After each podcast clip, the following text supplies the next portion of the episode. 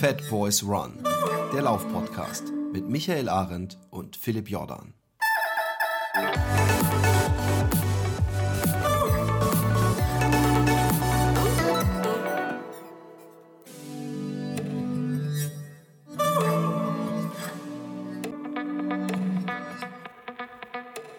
Herzlich willkommen beim äh, Figgy Fat Boys Run Podcast und ähm, Heute eine sehr coole Folge, weil ich habe einen Gast. Wir haben einen Gast. Ihr habt es wahrscheinlich sowieso schon gesehen. Ich tue dann immer so geheimnisvoll dabei. Seht ihr das wahrscheinlich schon im Titel.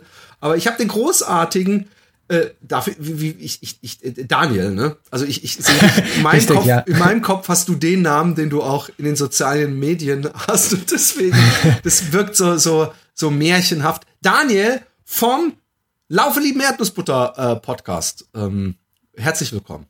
Hi, äh, das war eine wunderschöne Anmoderation und ich freue mich, dass ich bei euch, bei dir äh, im Fat Boys Run Universum, sagt man das? Ich weiß es nicht.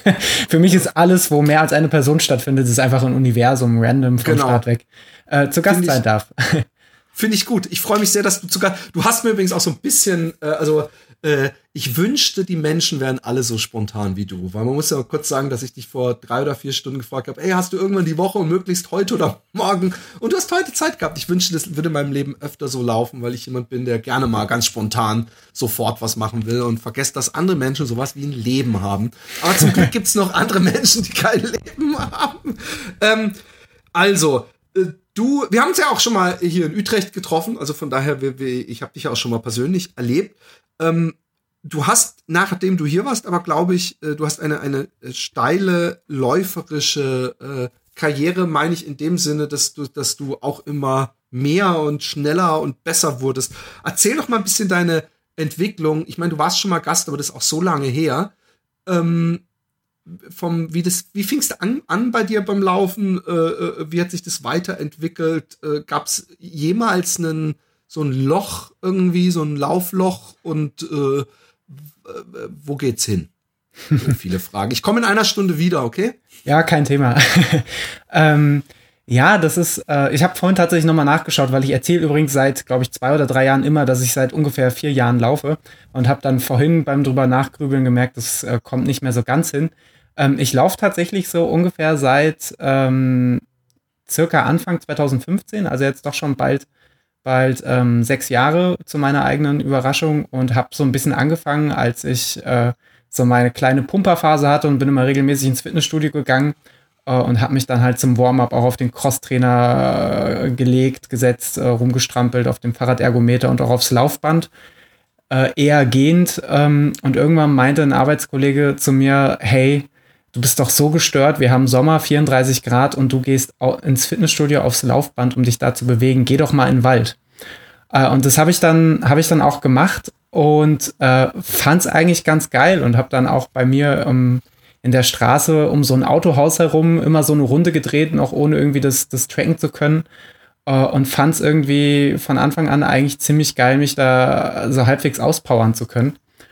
Ähm, und dann ging eigentlich alles relativ schnell. Ich glaube, im Mai 2000, 2015 hatte ich meinen ersten Laufwettkampf, einen ersten Zehner.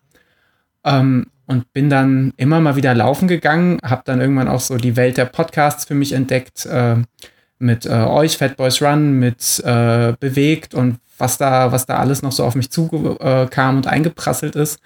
Und habe dann quasi so ein bisschen motiviert von den ganzen geilen Laufgeschichten mich dann entschieden, ähm, meinen ersten Marathon zu laufen. Das war dann 2016 in Düsseldorf. Dann, ähm, da liefst du ganz kurz, äh, da liefst du dann schon fast zwei Jahre, ne? Oder anderthalb Jahre? Da, da, das war dann ziemlich genau ein Jahr. Also mein erster Wettkampf war im Mai 2015 und der erste Marathon dann im April 2016. Wir sind fast deckungsgleich. Ich glaube, ich bin ein Jahr früher gewesen, aber ich hatte es auch so erst ein Zehner und dann ein Jahr später äh, Marathon.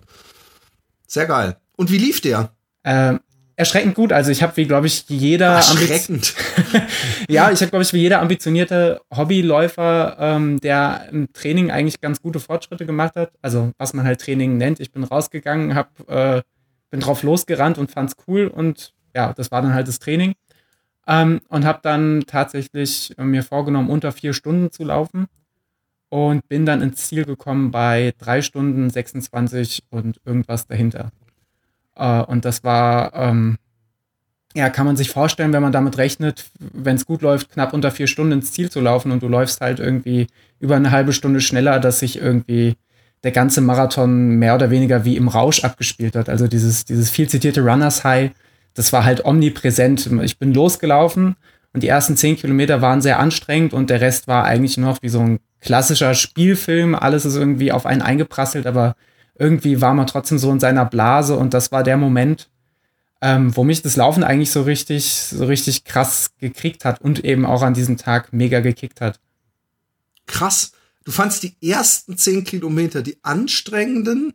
Also ist es nicht eher so, dass, dass die Leute die ersten zehn Kilometer denken, läuft ja super und danach geht's langsam bergab. Sag mal, wie schnell war der erste Marathon? Wie, was war die Zeit? Äh, drei Stunden, drei Stunden 26 und ein paar zerquetschte. Und äh, kurze Frage, äh, Foreshadowing. Ähm, äh, was ist deine Bestzeit inzwischen? Ähm, meine Bestzeit habe ich letztes Jahr im Oktober aufgestellt. Das sind drei Stunden zwei und ein paar. Oh! Geil, alter fucking Schwede. Also ich meine, hey, wir wissen ja beide, ne? Also da kommst du nicht drum rum. also äh, äh, äh, war ja wahrscheinlich auch das Ziel, oder nicht?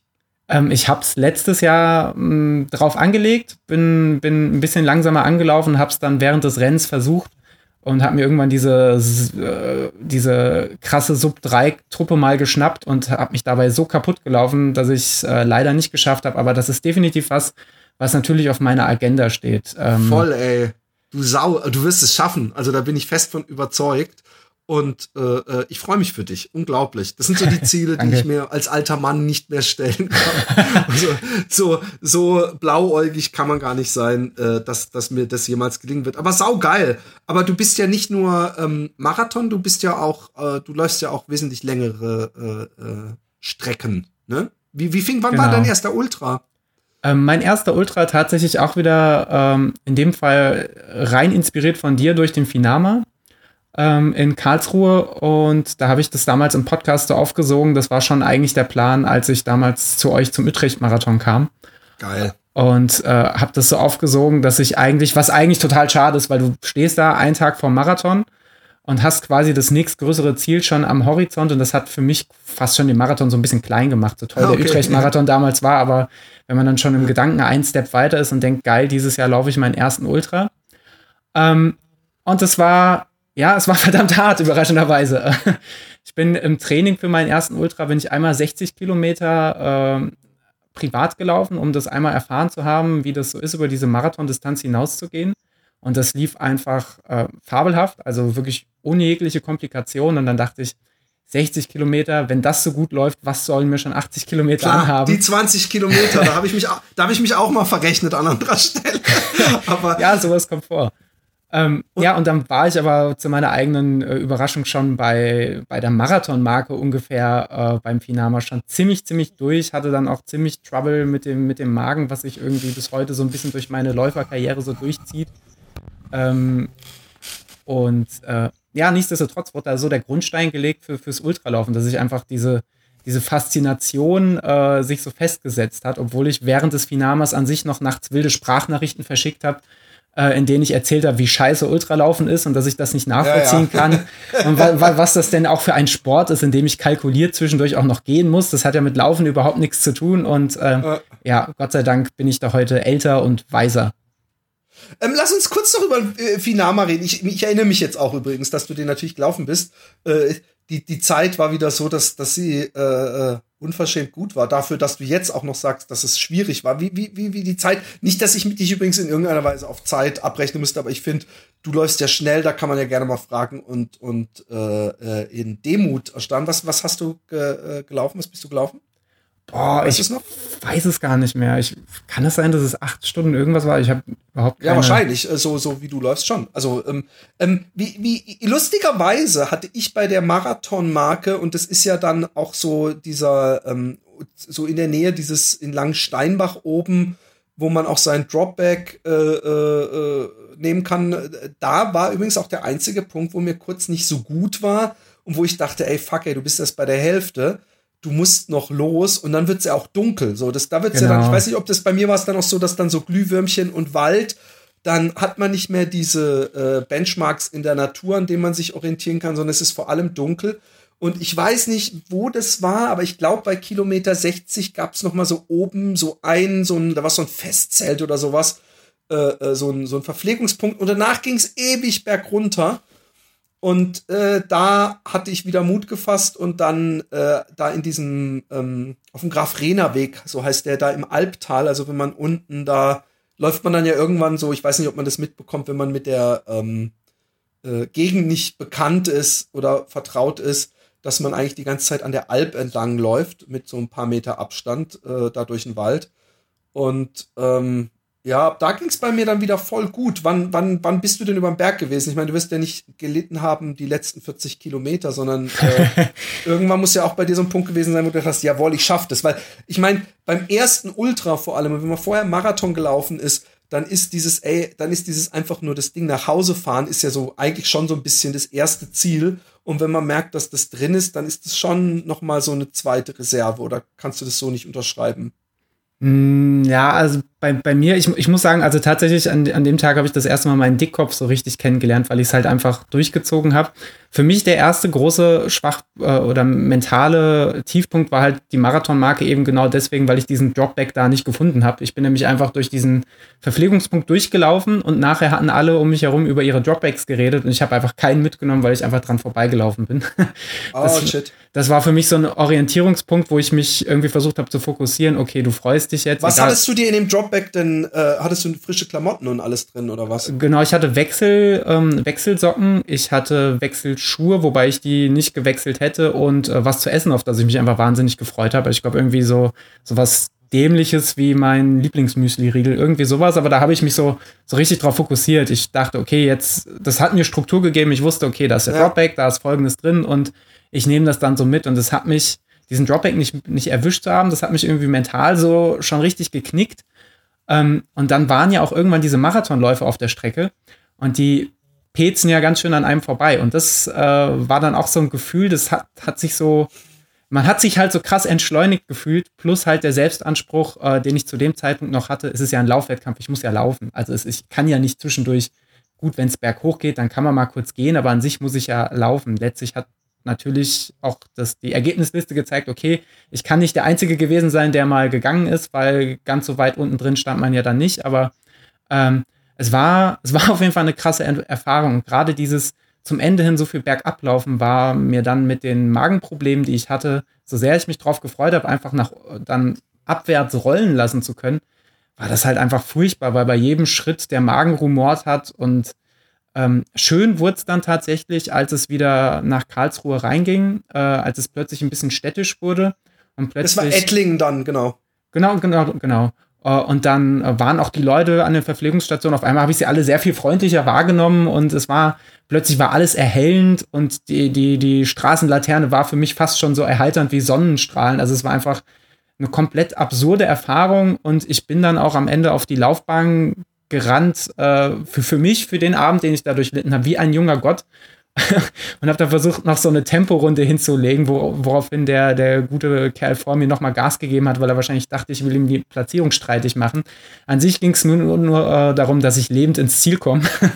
ähm, und ja, also es ist so, so absurd, äh, aber auch einfach alles so, so wahnsinnig schön und jetzt natürlich in der Erinnerung alles ein bisschen romantisch verklärt ähm, weil das halt tatsächlich den Grundstein dafür gelegt hat. Ähm, also ich glaube, A, für meinen läuferischen Dickkopf, ganz klar, und zum anderen halt dafür, dass ich es mir irgendwann zugetraut habe, auch andere Ultradistanzen zu laufen. Aber ich brauchte auf jeden Fall erstmal Zeit, bis ich die nächste Ultradistanz mitgenommen habe. Ja. Ich, ich bin immer noch am Auskurieren von meinen 100 Kilometern, weil da, weil da habe ich auch gesagt, ey, nie wieder. Und ich bin, ich bin da echt ein bisschen bei geblieben fast. Ähm, äh, äh, für mich war übrigens der, der äh, Finama ist immer noch eins, wenn nicht das tollste, äh, der, der tollste Lauf-Wettkampf gewesen, den ich je mitgemacht habe. Einfach vom, wie lief. Und gerade wenn du beschreibst diese, diese, ähm, diese Runde, die wurde eigentlich nur, ich meine, äh, es gibt eine lange Historie der Fuck-Ups meines Vaters. Zweimal, einmal als ich als Jugendlicher in Indien war äh, und zurückkam, ähm, äh, hat er es irgendwie verbockt, dass mein Flieger umgebucht wurde und ich, sa ich saß als irgendwie 14-Jähriger, ich glaube, echt äh, sechs Stunden in Frankfurt auf dem Flughafen und habe gehofft, dass er irgendwann mal kommt. Und es ist mir nochmal passiert. Und, und äh, ich, habe meinem Vater gesagt, er soll ein Foto machen, wenn ich, äh, möglichst, wenn er es hinkriegt, wenn ich ins Ziel komme. Ich hätte gern ein Foto davon.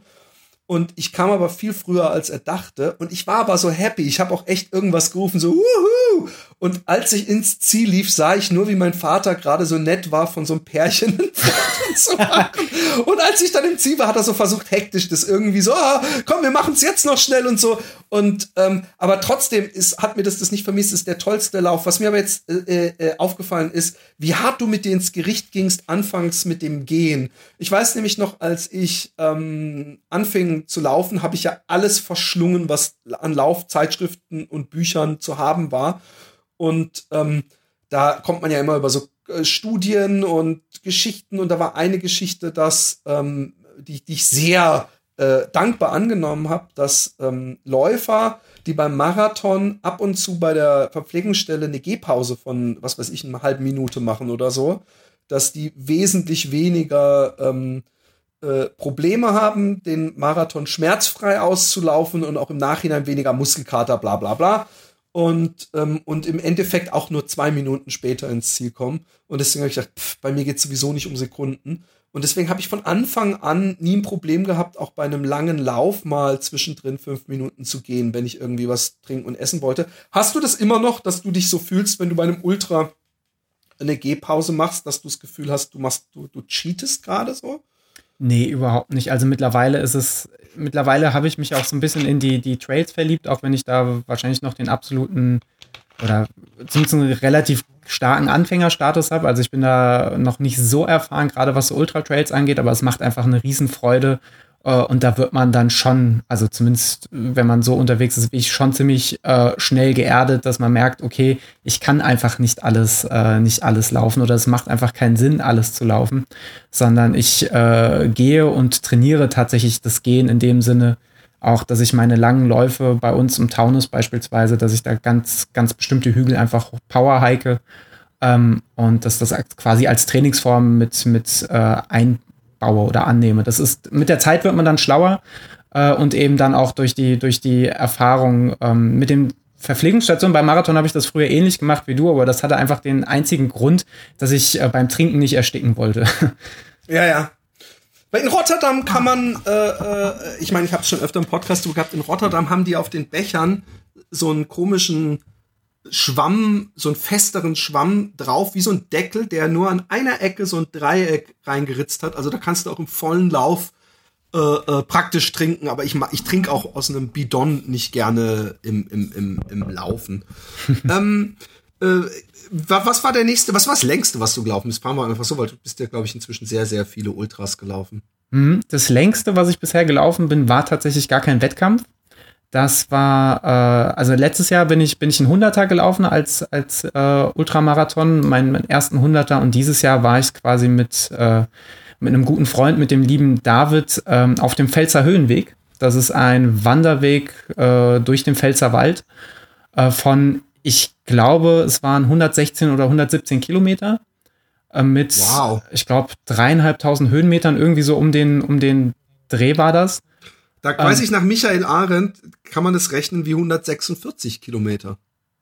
Dann äh, lasse ich mir, ich lasse mir ja so, so Sachen, die mir sehr viel bedeuten, gerne auf den Arm tätowieren. Dann lasse ich mir doch einfach 146 statt ja, 160 Kilometer tätowieren. Sehr geil.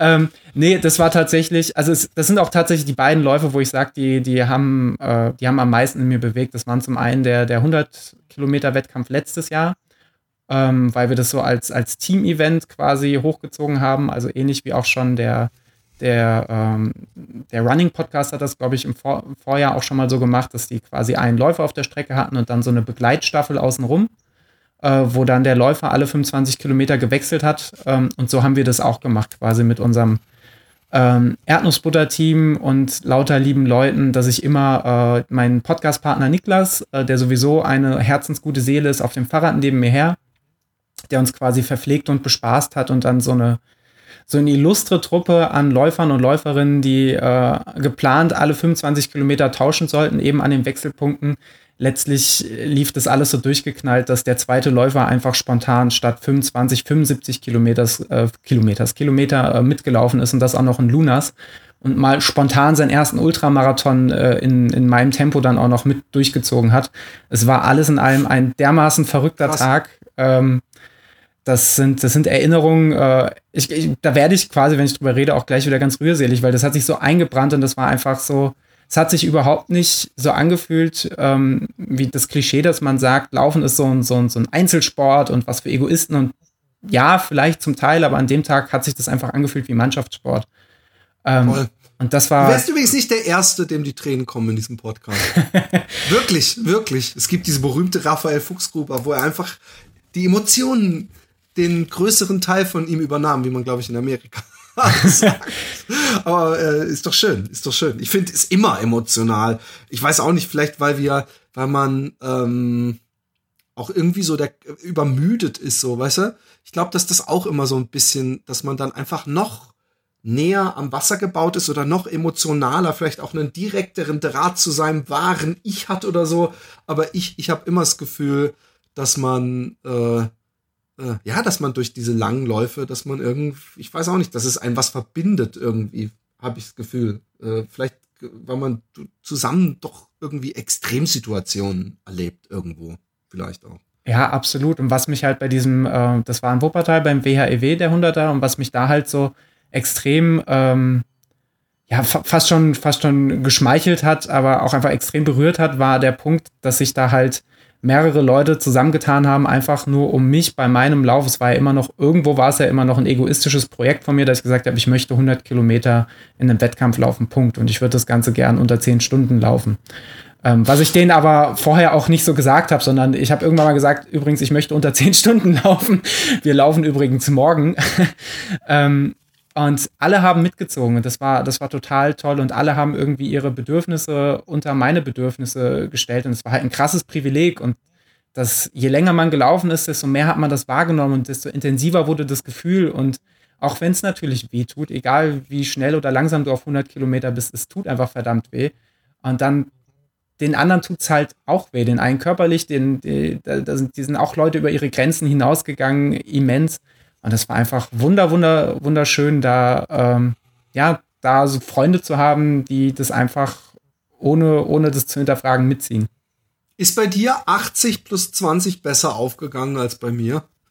Äh, ja, also bei mir kam so der, der Verfall ab Kilometer 75, quasi dem, dem letzten äh, Wechselpunkt. Und ab dann äh, Ab dann ging es nur noch, also ich konnte dann nicht mehr so gut essen und habe an der Verpflegungsstation äh, wiedermals geklaut ähm, oder beziehungsweise die, die Ver Verpflegungsposten bequatscht, bis ich dann irgendwann die Malzbierflaschen mitnehmen durfte, irre irregulärerweise. Ähm, das war nämlich nicht erlaubt, das war quasi mein persönlicher Sieg und habe mich die letzten 25 Kilometer auch nur noch daran festgehalten, dass ich jetzt Vitamalz trinke äh, und das jedem erzähle, der mir irgendwie vor die Flinte kommt. Und wurde dann da quasi auch von, von den Leuten, die mich begleitet haben, äh, schon sehr, sehr deutlich ins Ziel gepusht, äh, gepusht. Also das war dann wirklich der große Vorteil, dass ich dann da Leute dabei haben, die, äh, auch wenn ich da am Gehen war und es mir einfach nicht gut ging, ähm, die dann einfach gesagt haben, komm, mach doch weiter. Und auch diese, diese zehn Stunden, die waren ja sogar, wie ich am Ende gemerkt habe, die waren ja sogar noch greifbar und das hat ja sogar noch geklappt. Wie, wie, wie lang? Oh, du hast unter zehn Stunden gelaufen. Ja, ich glaube neun Stunden, boah, neun Stunden 49 oder 39, ich weiß es gar nicht. Ist aber auch eigentlich nicht so wichtig, weil. Nee, ist nicht, aber es ist trotzdem so, dass ich denke, wow. Ja, also war einfach, war einfach toll. Und da war es tatsächlich so, dass ich bis Kilometer 75 knapp tatsächlich durchlaufen konnte und es hat sich auch einfach sehr, sehr gut angefühlt, wobei der WHEW e eben auch auf einer ziemlich flachen Strecke ist, auf einer alten, ausgebauten Bahntrasse. Das kommt einem natürlich entgegen und das war einfach, ja, bis zu dem Punkt einfach ein fantastisches Rennen und dann irgendwann fängt es halt an weh zu tun und ähm, das ist dann aber auch okay. Man muss sich das ja, das, das Problem ähm, äh, hast du ja scheinbar auch gehabt, ist, ich habe auch bei 75, ne, bei 72 Kilometer habe ich gedacht, ey, das bringt nichts mehr, ich bekomme Krämpfe und so, es wird nichts mehr, es hat auch keinen Sinn, Wetter wird scheiße, kein Bock mehr. Aber ähm, äh, der mich hat mich dann überredet, Suppe zu trinken und ich soll weitergehen. Äh, er hat mich angelogen, dass es auch, dass ich es easy schaffen würde, äh, äh, wenn ich nach, wenn ich ins Ziel gehen würde, was was eine dreiste Lüge war im Nachhinein, weil ich echt äh, nicht nur gegangen bin und es gerade so geschafft habe. Und ähm, äh, ich habe auch, ich habe dann den, ich glaube, mein Hauptfehler war da drin, dass ich nur noch Cola getrunken habe. Also du ja Vitamals ist im Grunde selber so Zucker und, und Kohlenhydrate nur noch flüssig zu sich nehmen, weil ich einfach keinen Hunger mehr hatte. Und ich glaube, das ist so eine Sache, die, die auch noch mal so diese, ich meine, wenn man 160 Kilometer laufen will, da kann man nicht so Spirenze machen wie wir, dass man sagt, oh, jetzt trinke ich nur noch was, weil da musste dir halt echt, glaube ich, dann bei 100 Kilometern noch mal richtig richtig Nahrung reinpfeifen und das ist mir, wenn ich keinen Appetit habe. Übrigens, so Cliff Bar zum Beispiel, ich war ja damals äh, vegan, können wir übrigens auch noch drüber reden, das ist mhm. ja ein wichtiger Unterteil eures Podcasts und ich, ich habe dann immer so Cliff Bars gehabt und, und ich habe jedes, bei jedem Rennen, bei jedem Langlauf wieder gemerkt, dass wenn ich 20, 30 Kilometer im Bein habe und ich beiß da rein, dass ich die so langweilig schmeckend finde, dass ich echt lieber diese Kack-Gels mir reinwirk, weil äh, ein Schluck und du hast halt sehr viel drin. Aber das hatte ich auch mit dem, mit dem äh, Essen. Pfälzer Höhenweg. Ähm, 116 Kilometer Corona-bedingt, nehme ich an. Genau, also eigentlich wäre ich dieses Jahr ganz gern beim Transvulkanier gestartet. Wow. Ähm, fantastisches Rennen, schon auf vielen, vielen Kanälen davon, gehört und auch den, den lieben Tim, äh, der das hier sicherlich hören will, wird hier aus Frankfurt ähm, der Präler meinst du? Genau, oder jetzt ah, ja. Schrader heißt er, glaube ich, jetzt. Er hat ah, ja, äh, geheiratet. Glückwunsch nochmal an der Stelle. Ähm, nochmal persönlich interviewt äh, in, bei einem guten Kaffee hier in Frankfurt und mich so ein bisschen briefen lassen. Und das, das Rennen, das ist, steht definitiv noch auf meiner Liste. Also das wirkt so, so, natürlich sackhart, aber auch einfach, einfach traumhaft. Die, die Kulissen und die Geschichten und die Mythen, die so drumherum gehen. Ähm, Genau, und als Ersatz dafür, als der ausgefallen ist, habe ich den, den lieben David dazu überredet, mich beim Pfälzer Höhenweg zu begleiten. Ähm, so ein bisschen inspiriert von dieser ganzen FKT-Geschichte, die ja irgendwann Anfang des Jahres losgetreten wurde. Ähm, aber wir haben ziemlich schnell davon abgesehen, Gott sei Dank, dass wir da irgendwie eine, eine FKT laufen wollen. Wäre auch so, ja. am Ende des Tages gar nicht möglich gewesen, weil der, ich glaube, Max Kirschbaum heißt der, zufällig am selben Tag gelaufen ist und ich glaube, er war einfach acht Stunden schneller als wir. einfach Nein, eine, eine, acht Stunden nicht. Ich glaube, wir haben Jetzt mit ernsthaft? Pausen, wir, wir haben viele Pausen gemacht. Ich glaube, wir haben so 17 Stunden oder was gebraucht, ne? mit, mit äh, ein, einigen Verpflegungspausen. Aber dann war so. der doch bestimmt äh, äh, gecrewt, oder nicht? Der war gecrewt, wir waren aber auch gecrewt. Ähm, wir haben okay. da unsere, unsere äh, Partnerin und Familie eingespannt quasi, dass wir nicht so viel Zeug schleppen müssen, dass die das sind ja einzelne, eigentlich Mehrtageswanderungen und nach jeder Etappe haben wir gesagt, hier stellt euch doch vielleicht bitte mal dahin, dann können wir mal Getränke auffüllen und was, zu, was essen und so. Und das war auch, war auch hat alles. Hat das mal geklappt? Das, das hat alles tatsächlich, also organisatorisch hat es äh, recht gut geklappt. Wir hatten auch von dem lieben Stefan Krach die Race Day App, äh, Race Day Me. Ähm, su super schöne App. Und ähm, so konnte man immer ganz gut verfolgen, wo wir uns, insofern wir gerade Empfang hatten, wo wir uns gerade an der Strecke befanden. Ähm, aber auch da war wieder das Problem der, der Magen ab einer gewissen Stelle. Also es zieht sich, zieht sich so durch, aber ähm, an dem Tag habe ich mir den Spaß daran nicht nehmen lassen, sondern wir sind da zusammen, David und ich und später noch der liebe Alex als Unterstützung auf einem Teilstück, damit es uns nicht ganz so langweilig wird.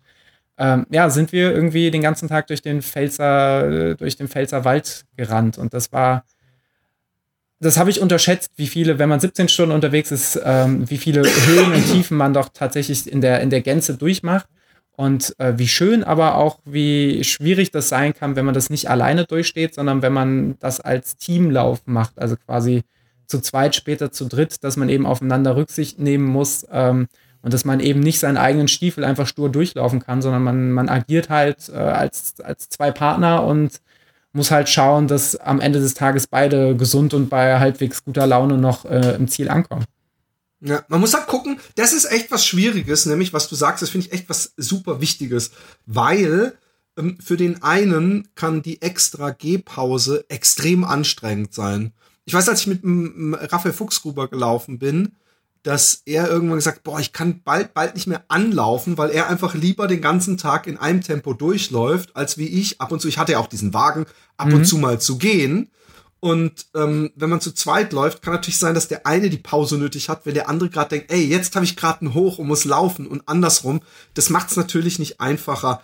Ähm, aber 18 Stunden oder 17 Stunden äh, seid ihr sehr, sehr früh aufgebrochen oder seid ihr sehr, sehr spät, äh, ja, ich meine natürlich irgendwo beides gezwungenermaßen, aber, aber wie früh seid ihr äh, gestartet? Boah, ich glaube, wir sind um sechs oder halb sieben morgens gestartet, was noch zu der witzigen Anekdote geführt hat, äh, dass, äh, wie gesagt, da sollte eben dieser Lokal-Matador äh, Vorname vergessen Kirschbaum an den Tag starten und alle wussten das, nur scheinbar wir nicht. Und auf einmal stand ein Fotograf der Lokalpresse vor uns und meinte, gedacht, ach, da, da, da, seid ihr, da seid ihr, da seid ihr ja endlich. Und wir dachten, was passiert hier? was soll das? Wo, wo wollen wir denn endlich sein? Und ich war schon voll fest, ich dachte, das okay, den, den, ich gucke dann immer, wenn mich fremde Leute ansprechen, wie ein scheues Reh und versuche das einfach, einfach jede Art der Konversation zu umgehen oder zu ignorieren und wollte dann einfach weiter. Und der David hat dann sich versucht, mit ihm zu unterhalten. Ich glaube, er, er, dachte kurz, er wäre irgendwo entlaufen oder so, ehrlich gesagt, und hat sich ein bisschen mit ihm unterhalten wie mit einem äh, altersschwachen Rentner. Und dann stand er aber einen Kilometer später wieder an der Strecke und hat angefangen, uns zu fotografieren und hat gesagt, wir sollten doch bitte nochmal laufen. Denkst ja, okay. Ja, wer sind Sie denn? Der Kirschbaum, den aber auch was geflötet. Ja, ja, aber wer, wer sind Sie denn? Ah, wir sind, wir sind hier von der, von der Rheinpfalz, von der Lokalpresse. Okay, das ist äh, gut. Wir haben das dann einfach, das wir haben das einfach so hingenommen und sind dann gelaufen und nachher hat sich halt rausgestellt, dass eben der besagte Herr, ich, ich, ich hoffe, er ist Kirschbaum, vielleicht da finde ich gerade einen Namen, auf jeden Fall ein sehr, sehr schneller äh, Mensch aus der, aus der Pfalz, der an dem Tag einfach diesen, diesen. Du musst einfach die Zeitung suchen und gucken, was für ein Name über deinem Foto in dem Header steht. Ja, tatsächlich wurde unser Foto nicht verwendet. Das war umso trauriger. Oh, Wir dachten, wenn sie jetzt wenigstens, so wenn sie jetzt wenigstens das Foto genommen hätten, ähm, aber auch sehr, sehr äh, bezeichnend, mit welchem Selbstverständnis dieser Pressemensch dann da stand. Und ich meine, das erlebt man ja nicht so oft. als Frau kennt man wahrscheinlich die Situation leider Gottes sehr oft, dass man von alten, weißen Männern, die sehr äh, pietätlos einen auf offener Straße ansprechen und im schlimmsten Fall auch noch Fotos machen. Ähm, das erlebe ich glücklicherweise nicht so oft. Das war eine oh, speak sehr, for yourself. Mir, mir passiert es leider täglich. Nein. das wird zu hart. Ja, äh, es ist, ich finde es trotzdem sehr lustig. Ähm, ähm, lass uns ein bisschen übers Podcast sprechen. Laufen, liebe Erdnussbutter ist, ist äh, ein, ein herrlicher Titel, finde ich übrigens. Ähm, äh, Liebe äh, und Erdnussbutter, ähm, also vor allem die Erdnussbutter steht natürlich wahrscheinlich ein bisschen, nicht nur weil ihr Erdnussbutter lecker findet, sondern auch so ein bisschen, einen, äh, ist es wahrscheinlich auch so ein Fingerzeig auf, auf die vegane Seite des Podcasts, oder nicht? Ähm, mittlerweile schon.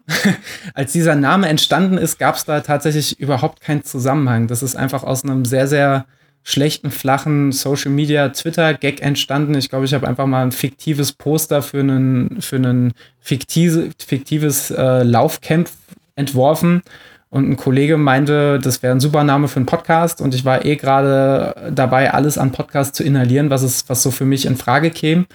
Ähm, und äh, habe dann einfach ganz stumpf bei, bei Twitter gefragt, Mensch, äh, wer könnte sich denn vorstellen, mit mir einen Podcast zu machen?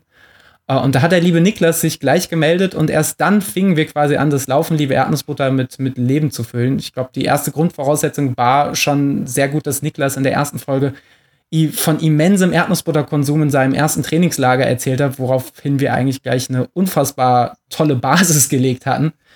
Ähm, ja, und so, so ging es dann quasi seiner Wege so lustig, dass du auch praktisch dir deine, ich habe das ja schon mehrfach auch gemacht, mhm. dass du dir deine äh, Podcast-Partner einfach im Internet so auf gut Glück. Ich meine, das habe ich ja mit dem René auch gemacht. Ich kannte den überhaupt nicht. Ich habe ein Foto gesehen, der ist gelaufen auf dem Foto. Ich wusste nicht, wer das ist. Ich habe gesagt, hey, du läufst, hättest du vielleicht auch Lust, einen Podcast zu machen? das hätte ja der volle Idiot sein können. Es hätte ja der, es hätte ja jemand sein können, der, was weiß ich, total langsam redet oder einen unverständlichen Dialekt hat und dann kannst du ja nicht bei der ersten Folge sagen, du übrigens, ich finde es echt, das geht gar nicht, wie du redest. Und äh, schön, dass es bei euch äh, so gut äh, äh, geklappt hat. Falls du es jemals noch mal nach Utrecht schaffst und dich dann auch meldest. äh, es gibt in Utrecht einen Erdnussbutterladen inzwischen. Da gibt's Ach, Erdnuss, also die machen die selber und da gibt's dann so auch mit so Erdnussbutter mit mit äh, Zitronengras und Chili drin, Erdnussbutter mit äh, weißer Schokolade und so.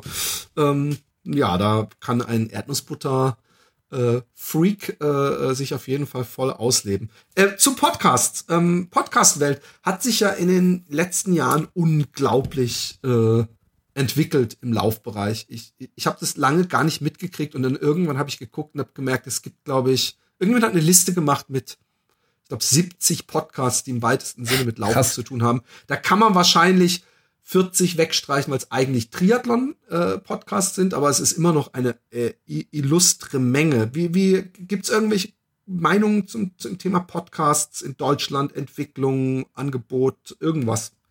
Ich finde eurem Podcast auch die Entwicklung.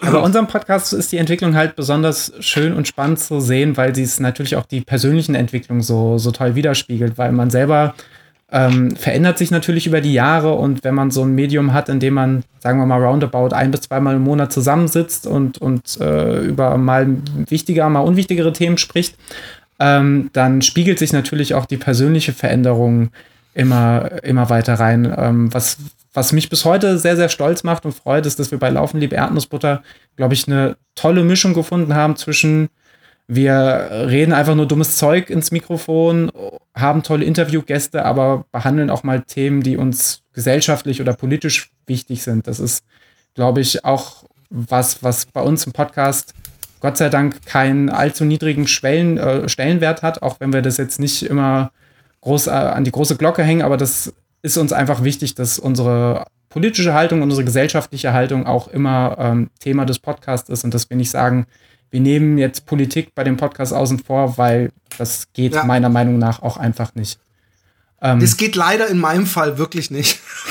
weil, weil ähm, also ich meine es gar nicht, gar nicht äh, äh, tragisch und doch manchmal, aber dass, dass, dass Micha und ich politisch einfach sehr weit auseinander sind, ja. Und, und ähm, äh, äh, dass ich, dass ich, äh, das sieht er übrigens, glaube ich, genauso, ja. Ähm, und dass, äh, wenn wir Politik in diesen Podcast packen würden, die Chance einfach da ist, dass der Podcast danach gar nicht mehr stattfinden würde. Nein, wir sind beide nicht so. Wir sind beide so, dass wir sagen, hey, wir akzeptieren jemanden, der eine andere Meinung hat, ja.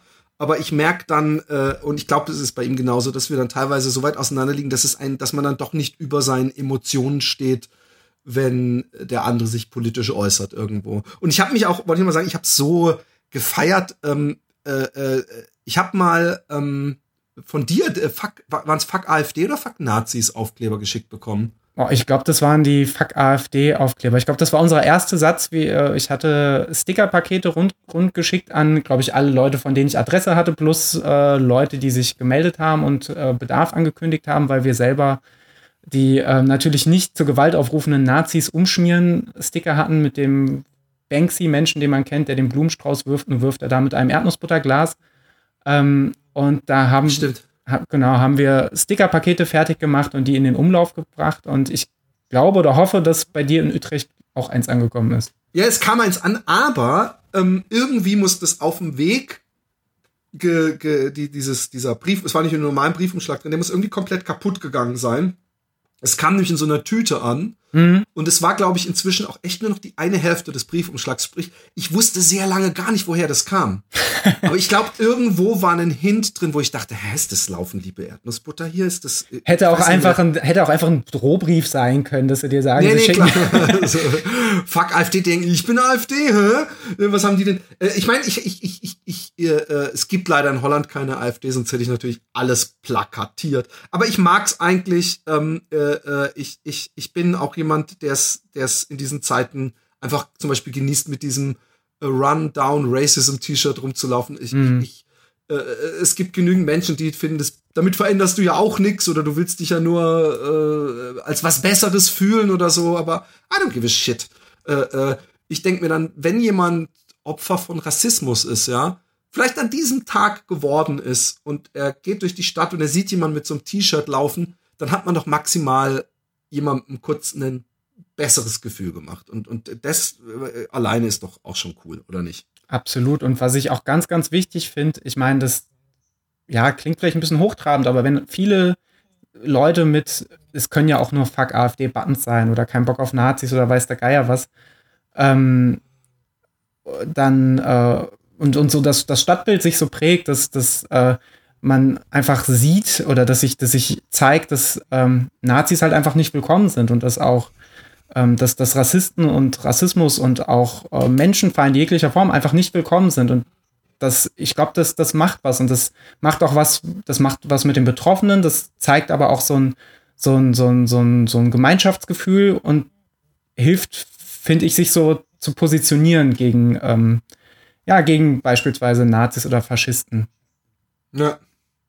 Ja, finde ich, ich finde super. Ich finde super, äh, Engagement super. Ich, ich, es gibt ja, äh, ich, ich war irgendwann mal so naiv, dass ich dachte, ein Läufer kann gar kein Rassist sein, weil wir sind einfach so gute Menschen, wir fühlen uns so gut und wir umarmen das Leben, das gibt's nicht. Ich habe inzwischen leider in den sozialen Medien gelernt, dass ich da völlig auf dem Holzweg war und wie naiv auch von mir eigentlich.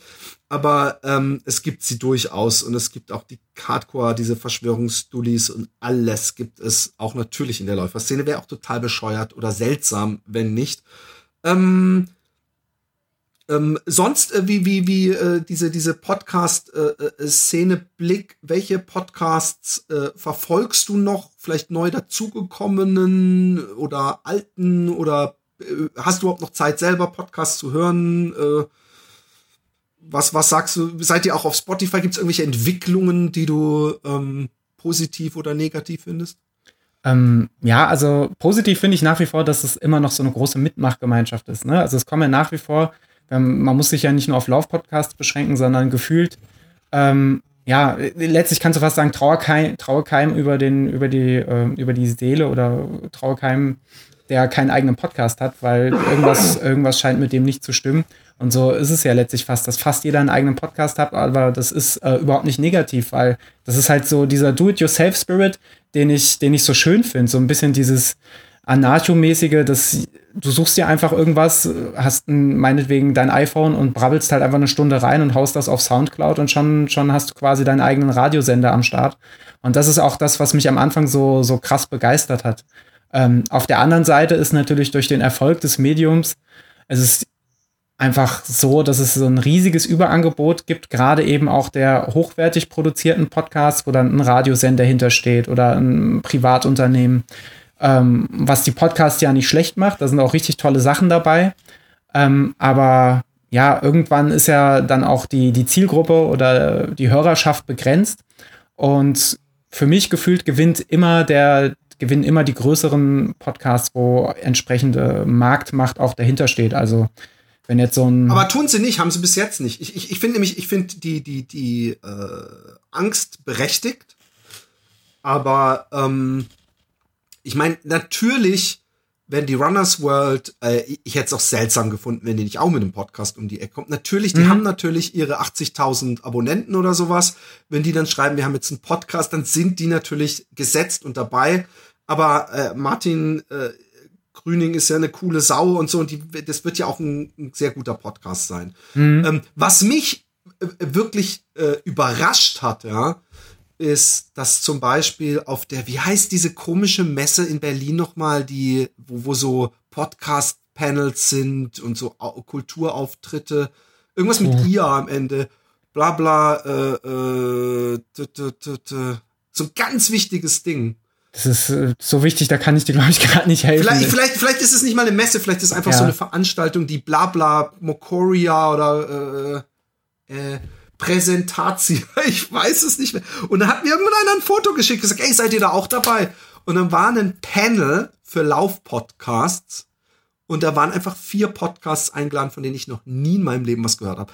Nun habe ich das nicht mal so gesehen, dass ich dachte, hä, da gehören wir hin, wir haben, äh, äh, was weiß ich was, sondern ich habe einfach gedacht, das ist seltsam, da ist kein Laufen, liebe Erdnussbutter, da ist kein Running, da ist kein Runners World, da ist kein, da, und, und dann guckst du die Podcasts an und dann sehen die in erster Linie so ein bisschen aus wie so Instagram-Pärchen, die auch podcasten. Mhm. Es sind aber auch teilweise Leute dabei, die es ein bisschen drauf haben. Aber da habe ich auch gedacht, es ist äh, äh, teilweise schwierig, aber wenn dann diese großen Umfragen sind, ja, dann finde ich doch immer wieder, dass dass, dass also äh, in der Zeit war eine, und da haben wir ähm, die Runners World in den Schatten gestellt. Das ist der große, das große Ziel war. Aber ich finde das, was du sagst, nämlich äh, äh, dadurch, dass, dass ich, ich absoluter No-Checker aus Holland es geschafft habe, äh, zumindest einer der großen Podcasts zu sein, mit, mit, also nicht ich, sondern mit, mit, mit äh, René und später mit Micha, äh, wir, ähm, das zeigt ja, dass es eben noch nicht möglich ist, die großen Firmen einfach mit dem äh, Geld mhm. zu reden. Und ich meine mit große Firmen, ich finde, wir müssen die Runners raushalten, weil die einfach, das, die machen ja wirklich guten Journalismus und, mhm. und, die, die, die, die meine ich nicht mal so als, als der Feind.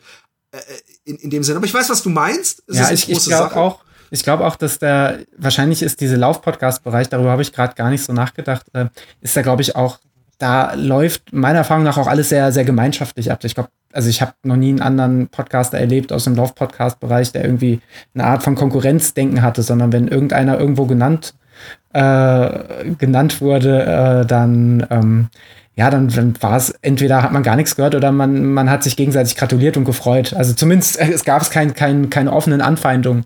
Ähm, aber wenn ich zum Beispiel so an den Unterhaltungssektor denke, ähm, wo es ja auch einfach die, die Zielgruppe am größten ist, wo es eben nicht so nischig ist, dann kommt eben, und ich finde den Podcast ja sogar selber gut und unterhaltsam, aber dann kommt zum Beispiel so ein Baywatch Berlin mit, äh, ähm, mit, mit Klaas Winterscheid und natürlich hat er gleich diese, diese Marktmasse ähm, und verdrängt natürlich auch für, für alle, die das Podcast-Medium äh, jetzt entdecken, ähm, ja, nimmt, nimmt natürlich enorm viel. Fläche ein, ja.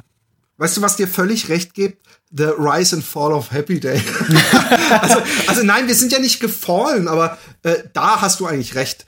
Äh, Gerade bei Comedy äh, waren wir jahrelang, also ich will es nicht ganz, ich kann es aus meiner, ich kann ja, ich, ich komme mit einer Fail-Geschichte, von daher darf ich's. Ähm, wir waren jahrelang bei, wenn du auf New, äh, Newsworthy oder Comedy gegangen bist, war da immer dieses fucking Happy Day Logo. Und irgendwann kam tausende Radio, Antenne, Bayern und was weiß ich, also wo du wusstest, okay, die, die, die ste stecken uns sowieso technisch, rein technisch in den Schatten und die können natürlich Fettwerbung machen die ganze Zeit. Und, und es wird dann immer mehr so und, und, und ich meine, wir haben eine feste Hörerschaft, aber wir, wir sind keine lange, lange nicht mehr das, was wir mal waren. Und äh, äh das ist auch okay, ja. Aber du hast schon recht, es ist natürlich äh, interessant geworden. Aber ich glaube und ich, ich vertraue drauf, dass äh, äh, die Macht des Podcasts, das, was du gesagt hast, dass man einfach in sein iPhone quatschen kann, dieses Do-it-yourself-Gedanke, der ja auch irgendwo in YouTube zum Beispiel auch steckt, äh, äh, dass der ähm, ähm, immer siegen wird oder immer äh, mitspielen wird. Der wird auf jeden Fall nicht verdrängt werden. Ich kann mhm. mir nicht vorstellen, dass in zehn Jahren nur noch äh, so gebrandete und bei Spotify eingekaufte Podcasts sind. Also ich zum Beispiel selber, ich ähm, wenn es um Podcasts geht, ich nenne immer, ich versuche immer alle zu supporten und ich nenne zum Beispiel auch immer euren Namen, ich nenne immer den Running Podcast, so alle, die mir halt einfallen in dem Moment, weil ich, ich sehe es, ich sehe es auch so wie du. Ich finde, man, man hat einen, einen wir sind eine große Family und ich freue mich immer über alle. Ich fühle mich auch beim Laufen so. Wenn du dann sagst, ja, der Tim hier und der da und dann war ich da, denke ich, man, eigentlich fühlt sich's manchmal an, als ob die Laufwelt eine kleine Familie ist oder eine große Familie. Absolut. Es sind ja irgendwie immer so äh, egal wie groß der tatsächliche, die tatsächliche Entfernung ist, ist ja irgendwie sind ja schon auch immer die dieselben Namen, die, die einem irgendwann ent, entgegenstoßen und da, da dann nochmal zurückgekommen auf den äh, Utrecht-Marathon, wo es ja damals auch, ich glaube 2017 mit Laufen, liebe Erdnussbutter zeitgleich auch losging. Das ist für, für, auch für mich und in meinem Freundeskreis tatsächlich so ein wichtiger Zeitpunkt gewesen, weil wir so viele nette Leute aus der, aus der Läuferschaft kennengelernt haben, zu denen heute noch ein freundschaftlicher Kontakt entsteht. Uh, und das ist, ja, die, diese, diese, diese Läuferbubble, natürlich gibt es auch merkwürdige Läufer, absolut, äh, aber an sich ist sie doch sehr, sehr herzlich und gütig und kameradschaftlich und das, äh, ja, das, das, ist, das ist einfach schön. Man fühlt sich, glaube ich, sehr schnell ähm, und wahrscheinlich auch sehr leicht willkommen. Habt ihr irgendwelche ähm, Ziele jemals? Ich habe gerade so ein komisches Business-Telefonat gehabt. so eine Amerikanerin gesagt, wir müssen, wenn ich eins gelernt habe, wir müssen jetzt schon einen Date, äh, unser folgendes Date festhalten, damit hier erst gar nichts einschläft und wir müssen Ziele haben und das und das und das. Und ähm, äh, ich habe das übrigens nicht podcastmäßig, dass ich sage, dieses Jahr müssen wir das machen und dieses Jahr. Aber vielleicht irgendwelche äh, äh, Sachen, wo ihr sagt, also irgendwann will ich auch mal einen Lauf äh, organisieren oder irgendwann laufe ich einmal durch Deutschland mit allen meinen Hörern oder irgendwas. Mhm. Gibt es auch Sachen, wo du denkst, die will ich auf jeden Fall noch machen, die sind auf meiner Bucketlist? Also jetzt mit, mit dem Podcast oder im, im Zusammenhang mit dem Podcast? Wir hatten schon immer mal so kleinere Sachen, die, die sich leider oft zerschlagen haben. Also wir haben ganz am Anfang wollten wir mal das äh, Laufen liebe Erdnussbutter Kochbuch machen und haben schon Rezepte gesammelt und ich habe schon angefangen zu layouten und irgendwie ist es nie was geworden. Das sind häufig so, so Kleinigkeiten oder das Laufen liebe Erdnussbutter Trail Camp oder die Peanut Butter Relay, das sind alles so Kleinigkeiten. Ich glaube, die haben wir sogar schon mehrfach im Podcast äh, angekündigt und sind nie einfach nicht mal, weil es nicht, nicht machbar wäre, sondern einfach aufgrund unserer Trägheit, vor allem auch häufig aufgrund meiner Trägheit, das muss ich halt auch zugeben, Ähm, nie umgesetzt worden, aber behaltet es im Hinterkopf, die Peanut Butter Relay wird großartig. Ähm, nee, was gerade so ein Ziel von, von uns ist, rein, rein, rein äh, inhaltlich, ist, ähm, dass wir festgestellt haben, wir hatten vor kurzem das Thema Frauen im Laufsport nochmal aufgegriffen. Und da haben wir gemerkt, wir kritisieren hier und wir reden darüber. Und wenn man sich unsere Interviewgäste anschaut, die alle tolle Menschen waren, dann interview interviewen wir halt trotzdem irgendwie zu 80 Prozent nur männliche Athleten. Ja, und das, das haben war, wir leider auch. Ja, und das war so ein Punkt, wo wir uns gesagt haben, okay, wir müssen jetzt nicht mehr Frauen einladen, nur weil es Frauen sind, aber es gibt so viele Athletinnen, die Geschichten zu erzählen haben. Und ähm, warum, warum äh, fassen wir uns nicht selbst erstmal an die eigene Nase und ändern selbst erstmal äh, was an, an unserem eigenen Konzept ähm, und geben selber Athletinnen eine Fläche, bevor wir irgendwie mit dem Finger auf andere zeigen? Ja, also wir versuchen immer mal wieder ähm, ähm, auch, wir, wir haben das auch, dass, dass, dass äh, äh, wir manchmal merken, äh, Micha ist allerdings zum Beispiel viel mehr in diesem Leichtathletik-Ding drin. Also ich meine jetzt Leichtathletik auch äh, äh, so ich bin einfach nicht in diesem Vereinswettkampf-Geschehen so drin, ja. Also ich, ich natürlich so Trail und alles und Ultras und was mir meine YouTube-Algorithmus dann so in, ins Wohnzimmer schießt, aber ähm, ich, ich, ich weiß so, ich, ich doch Klosterhalfen und so kenne ich natürlich oder wie heißt diese ähm, Hindernisläuferin aus Hamburg, äh, Konstanze, nee, egal. also man, sieht, man so richtig schön sich selber ein Fettnäpfchen hingelegt. Nein, aber ähm, ähm, es, es ist dann aber auch manchmal nicht einfach und, und manchmal ähm, ähm, äh, Nee, aber du hast völlig recht. Also man muss mehr, also Frauen, wenn ihr was zu erzählen, wir haben jetzt öfter auch etwas Sperger gehabt, aber im Großen und Ganzen hast du völlig recht. Ich glaube, dass wir wahrscheinlich auch 80 Prozent oder wahrscheinlich sogar mehr äh, äh, äh Männer haben. Obwohl Gäste ist natürlich was anderes. Also wir unterhalten uns natürlich in der normalen Folge miteinander und wir sind beides Männer, aber das kann man ja schwer mit da reinrechnen. Ja, das, das, das Problem, also Problem in Anführungszeichen haben wir natürlich auch, dass wir halt zwei, zwei Jungs sind, die sich über die Themen unterhalten. Ähm, aber gerade dann merken wir, dass, dass doch auf viele Perspektiven einfach dann auch ähm, die, die, die weibliche Perspektive oder oftmals, wir reden ja auch häufig, gerade bei dem Kontext Frauen im Laufsport, reden wir auch häufig über Sachen, wo, die wir gar nicht beurteilen können, weil wir gar nicht betroffen sind. Wir können Situationen vielleicht mit viel Empathie und, und äh, wenn wir uns mit, mit im Freundeskreis austauschen, vielleicht ungefähr nachfühlen, aber wir werden es niemals exakt so fühlen, weil wir einfach nicht betroffen sind. Und ähm, ja. Da, äh, ja, genau.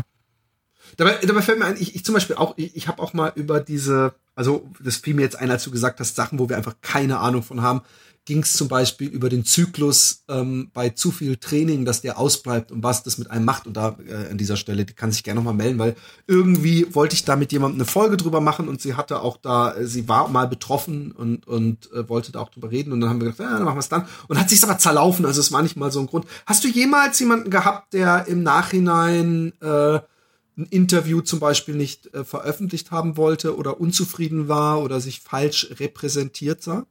Nee, also einmal habe hab ich ein Interview vor Ort äh, aufgenommen, das habe ich technisch verkackt, das tat mir auch unfassbar leid. Und ähm, ich habe ja und ich habe es dann sogar noch, ich hatte zwei Versionen die eine war super, die andere war scheiße und ich habe aus Versehen die beschissene veröffentlicht und die gute Version. Aber das kannst du ja rückgängig machen, oder? Ja, nicht? aber die gute Version äh, war schon äh, unwiderruflich gelöscht. Also nicht nur im Papierkorb verschwunden, sondern wirklich oh Gott. Äh, aus Datensparsamkeitsgründen an falscher Stelle damals ähm, komplett äh, in, in, im, äh, ja, oh komplett verbrannt. Ähm, ja, lernt man draus und es tat mir dann unfassbar leid, gerade auch, weil es ein richtig schönes Interview war und ähm, ja, ist mir, da, ist mir danach nicht wieder passiert. Und Gott sei Dank hatten wir bisher ähm, äh, Gäste, die, also niemand wollte, wirklich bisher wollte, ohne jetzt kommende Gäste vielleicht unter Druck setzen zu wollen, aber bisher wollte, glaube ich, auch niemand nochmal die Folge irgendwie am Ende hören. Wir bieten das immer an und sagen, hey, Frau Veröffentlichung, oh, ihr, könnt, ihr könnt das, wenn ihr wollt, könnt ihr nochmal reinhören.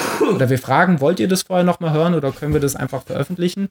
Äh, und meistens dürfen wir das dann einfach, also bisher durften wir das immer einfach veröffentlichen, was dann natürlich es klingt so simpel, aber es ist natürlich auch ein großes Vertrauen, was einem entgegengebracht wird. Wenn ich da so an die Printmedien denke, ähm, wo ja dann doch mal O-Töne plötzlich ganz anders äh, gelesen werden können. Das Podcast natürlich noch mal ein bisschen anders, weil ja. ähm, das gesprochene Wort dann doch noch mal schwieriger ist, aus dem Kontext zu reißen. Aber wenn man es darauf anlegen würde, würde es natürlich auch gehen. Also ja, ich, ich, ich meine, wir äh, haben natürlich den Vorteil, dass wir sagen, ja, wir schneiden nicht. Wir schneiden gar nicht. Also da können wir auch nichts aus dem Kontext ziehen. Und ähm, ja, ich, ich, ich meine, ich höre mir es ja selber nicht mal an. Das macht ja der, der Micha schneidet das und, und ich habe da einfach immer Vertrauen. Also ich frage übrigens die Leute auch gar nicht mehr. Ich soll's machen, weil ich bin schon gebranntes Kind teilweise ähm, mit Interviews dann doch nicht äh, äh, äh, äh, freigeben und so. Äh, und dann hast du halt eine Stunde versenkt. Aber ich habe da auch Verständnis für, weißt du? Aber beziehungsweise ich habe Verständnis für, denk mir dann, aber das machst du nie mehr. Das nächste Mal sagst du, ey, äh, ich nehme dich jetzt auf und ich ändere da nichts dran, bist du damit einverstanden und okay ist. Aber ich, ich kenne mich natürlich, ich bin zu sehr Mensch, dass wenn der Typ dann im Nachhinein ankommt, sagt, ich bin doch total zu, unzufrieden und ich weiß nicht, ob ich da jemals noch mal ruhig schlafen kann, wenn du es nicht, dann ist natürlich trotzdem zurückziehen und, und, und, und solche Sachen.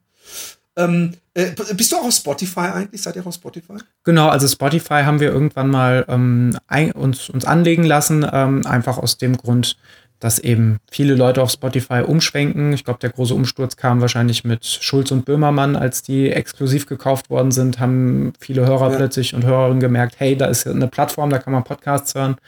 Und dann haben wir nachher gesagt, ähm, okay, das äh, macht Sinn. Da wollen wir auch präsent sein. Was wir äh, nicht machen, äh, ist dann jeder Anfrage nachgehen mit hier, wir sind von, ich, ich nenne einfach mal Namen, ist ja euer Podcast. Äh, wir sind von RTL und machen ein neues, ein, ein neues ähm, Podcast-Medium. Wollt ihr nicht irgendwie bei uns zu Gast sein? Und wir sind Firma XY, wir sind auch ein neues Podcast-Medium und wir haben auch ganz tolle Werbepartner geht doch auf unsere Plattform äh, noch zusätzlich. Also Aber wie meinst du? Du meinst, ach so, jetzt verstehe ich. Du meinst diese Podcast-Plattform, die so praktisch so ein eigenes iTunes machen genau, wollen, genau, genau. einem dann noch Werbung äh, anzuschmier anschmieren äh, äh, äh, zu können. Also ich habe überhaupt gar kein Problem mit mit Werbung. Ja, ja ähm, weil ich ich auch nicht. Also ich finde, dass das äh, da, da, fehlt mir manchmal auch das Verständnis, wenn sich Leute so, so arg über Werbung ergötzen, weil ich habe ja letztlich ein, ein Unterhaltungsmedium, was ich in der Regel vollkommen umsonst und verlustfrei konsumieren kann. Und selbst wenn mich die Werbung stört, insofern sie nicht in drei Minuten Happen reingebröselt kommt, kann ich sie ja skippen. Wenn es im Idealfall am Anfang eben. noch irgendwie, lass es eine Minute sein, wo ich dann erzähle, was, was ich für Kopfhörer für tolle habe, die mir wirklich gut gefallen im Idealfall, ähm, dann ist das, finde ich, vollkommen, vollkommen erträglich. Oder wenn da irgendwie so eine Mid-Break drin ist und dann jemand äh, die Pipi-Pause nutzt, um dann nochmal irgendwie kurz Werbung einzuspielen, finde ich vollkommen legitim, wenn die, wenn man dann sagt, hey, ich möchte mir meine Ausgaben, die ich habe, vielleicht irgendwie wieder reinholen oder vielleicht sogar ja, noch was verdienen. Mal, äh, eben. Ich meine, man, man, man, ich habe nie verstanden, mit was für einer, ich muss es jetzt einmal mal sagen. Der Witz ist, ich weiß, 99,9% unserer Hörer und deiner Hörer sind dankbar, sind cool. Wir haben ja auch Patreon inzwischen, da sieht man auch, dass es Leute wirklich äh, äh, wertschätzen. Aber es gibt wirklich welche, die dann so, hey, weißt du, ist ja okay, dass ihr so Produkttests macht, die wir auch für dich machen. Das ist so klar, am Anfang freut man sich irgendwann über einen Schuh, aber irgendwann merkt, ist es halt dann doch was, auch ein Service, den man macht, ja. Und ich verkaufe die ja nicht danach oder selbst wenn ich es machen würde. Also es ist nichts, wovon, wo ich sagen könnte, ey, das ist ein mega Geschäft. Es ist cool, ich freue mich, aber dann so, dass dann so gönnerhaft kommt, ey, das war ja okay, dass ihr so Produkttest, aber jetzt mit der Werbung, das, das äh, finde ich geht echt zu weit und so, wo ich dann denke, wofür zu weit? Dafür, dass du uns geklickt hast umsonst und du findest, dass diese Fingerbewegung, dass du dafür nicht gefälligst alles umsonst bekommen musst. Ich finde das eine, eine total seltsame ähm, äh, Logik und erstaunlicherweise ganz oft von Menschen, wo man nicht die Entschuldigung bringen kann, ja, das ist halt so dieses neue Zeitalter, alles muss umsonst sein, weil die Menschen, die das machen, oft äh, aus einer Generation kommen, wo überhaupt nichts umsonst war. Mhm. So, ähm, und, und ich finde es äh, ich find's schade, weil man damit auch durch die Blume sagt, ich finde euch weniger äh, wert als den Fernseh oder scheiß YouTube oder alles, wo ich auch Werbung akzeptiere und dann da nicht. Aber ich, ich, ich, ich glaube wirklich, man darf sowas nicht an sich ranlassen und, und, und so die negativen Schreier, weil dann tut man den ganzen coolen Leuten, die einen supporten und das Verstehen Unrecht. Und wir wissen, dass das der Großteil ist, denke ich zumindest. Hm, es hat halt, in erster Linie hat es halt einfach was für mich mit, äh, also gut, wir haben jetzt keine Werbung bei uns, deswegen kriegen wir auch keine solche Kommentare. Ähm, wir haben auch nicht aber, so oft Werbung übrigens. Ja, okay, ist abgenickt. Nee, Quatsch. Also wie, wie gesagt, ich finde, ich finde, das hat was mit, mit äh, Wertschätzung zu tun. Ne? Also es ist ja, wenn, wenn, ich, wenn ich mir einen Podcast anhöre und ich finde ihn scheiße oder muss meine Meinung irgendwie ins Netz rotzen, ähm, nur weil da am Anfang jetzt vielleicht ein Werbespot kommt oder weiß der Geier was oder einfach nur ein Produkt erwähnt wird, dann zeige ich doch damit, wie wenig wert mir eigentlich das eigentliche Medium ist, was ich gerade konsumiere, weil wenn ein Werbespot reicht, um, um mich so auf die Palme zu bringen, dann kann mir ja nicht so viel daran liegen. Und dann, eben. Äh, ich weiß, also ja, ich habe ich hab zunehmend das Gefühl, dass das häufig dann eben von Leuten kommt, du hast es ja auch gesagt, die, die es eigentlich besser wissen müssten, aber vielleicht liegt es einfach daran, dass es ein digitales Medium ist, dass man nichts in der Hand hat und es sich so verflüchtigt. Es ist wahrscheinlich eine Mischform aus all dem und noch viel mehr. Ja, äh. Für mich sehr schwer nachzuvollziehen auch. Ja. Ja, aber gut. Ich meine, wir, wir immerhin ist es so, dass man was bekommt dafür, äh, äh, dass man castet. Äh, es ist natürlich immer noch, wenn man die ganzen Stunden sieht, ist der beste Werbedeal, äh, äh, na gut, der beste wäre es wahrscheinlich nicht, aber es ist natürlich trotzdem nicht so, dass man sagen kann, ey, saugeiles Geschäft, ich mache jetzt umgerechnet 300 Euro pro Stunde. Nee, leider nicht. Also wir haben ja auch nur sehr selten Werbung und ich, ich hab, wir haben es ja auch nie drauf angelegt und eh, solche äh, Formate wie, wie euers und unsers und Running und überhaupt und Trailrunners Dog und oder Trailrunning heißt der, glaube ich, inzwischen, ich weiß nicht mehr, ähm, oder Ultra Running, die ganzen Leute, die legen es ja nicht drauf an, äh, Geld zu machen, sondern die haben ja, das ist ja ein Bockprojekt. Und, und deswegen äh, äh, finde ich es doppelt so schade, wenn solche Leute dann mal an Werbung kommen, dann immer gleich der große Shitstorm äh, losgeht. Jo, hey, ähm, was ist dein nächstes äh, großes Ziel? Noch zum Abschluss. Und, und die zweite Frage, die muss ich noch dranhängen, wenn ich nächstes Jahr wieder am Rhein entlang laufe, ähm, ich meine, ich laufe natürlich nicht an, äh, ich laufe nicht den Negge, sondern den Rhein. Aber gibt es ja nicht auch ein Teilstück, wo du mal mitlaufen willst? Das wäre mir so eine Ehre. Und du kannst so, du wird sich für dich wie Gehen anfühlen. das ist super äh, Finama-Vibes nochmal hochholen. Gehen und schimpfen, das sind so, gerade wenn es dunkel genau. wird, ist es meine größte Expertise. Ähm, sehr gerne. Einfach die, wir müssen da, glaube ich, einfach zusammenkommen, was so die Termine angeht. Aber ich arbeite nächstes Jahr ja. auch nicht mehr im Schichtdienst. Das heißt, ich bin sogar relativ flexibel. Ähm, genau, was sind so die nächsten Sachen? Dieses Jahr tatsächlich erstmal so, klar, Corona-bedingt äh, nicht mehr viel. Die Priva privaten Sachen sind durchgedonnert. ähm, und nächstes Jahr habe ich gerade angefangen, ein bisschen mir Gedanken zu machen. Also ein Transvulkanier, den werde ich nächstes Jahr nicht laufen. Dafür habe ich so den Mozart 100 ins Auge gefasst, was ja auch ein schöner Traillauf sein soll. Ähm, um Salzburg, Mozartstadt Salzburg, ist bestimmt Salzburg. ähm, genau, da, da freue ich mich wahnsinnig drauf und da werden sicherlich auch wieder viele nette Menschen vor Ort sein. Cool. Cool. Hey, in diesem Sinne, Leute, ähm, äh, abonniert den Laufen Liebe Erdnussbutter Podcast, äh, äh spendet, äh, Lob, preist ihn, besingt ihn erzählt vor allem euren Großeltern und Kleinkindern und Freunden davon. Und äh, gibt es noch irgendeine Botschaft, die du kurz raus, Leute, die du grüßen möchtest, vielleicht deine Mom oder so jemanden? Ähm, letzte Botschaft ist einfach, seid nett, seid friedlich, äh, seid tolerant und helft einander und äh, bleibt gesund oder seid, seid keine Arschlöcher, seid einfach keine Arschlöcher. Das ist meine Botschaft. Ich grüße alle Arschlöcher. Sehr schön. Ähm, dem ist nichts hinzuzufügen, dem schließe ich mich an und bedanke mich äh, bei dir, Daniel, und ähm, bis zum nächsten Mal. Tschüss. Ciao.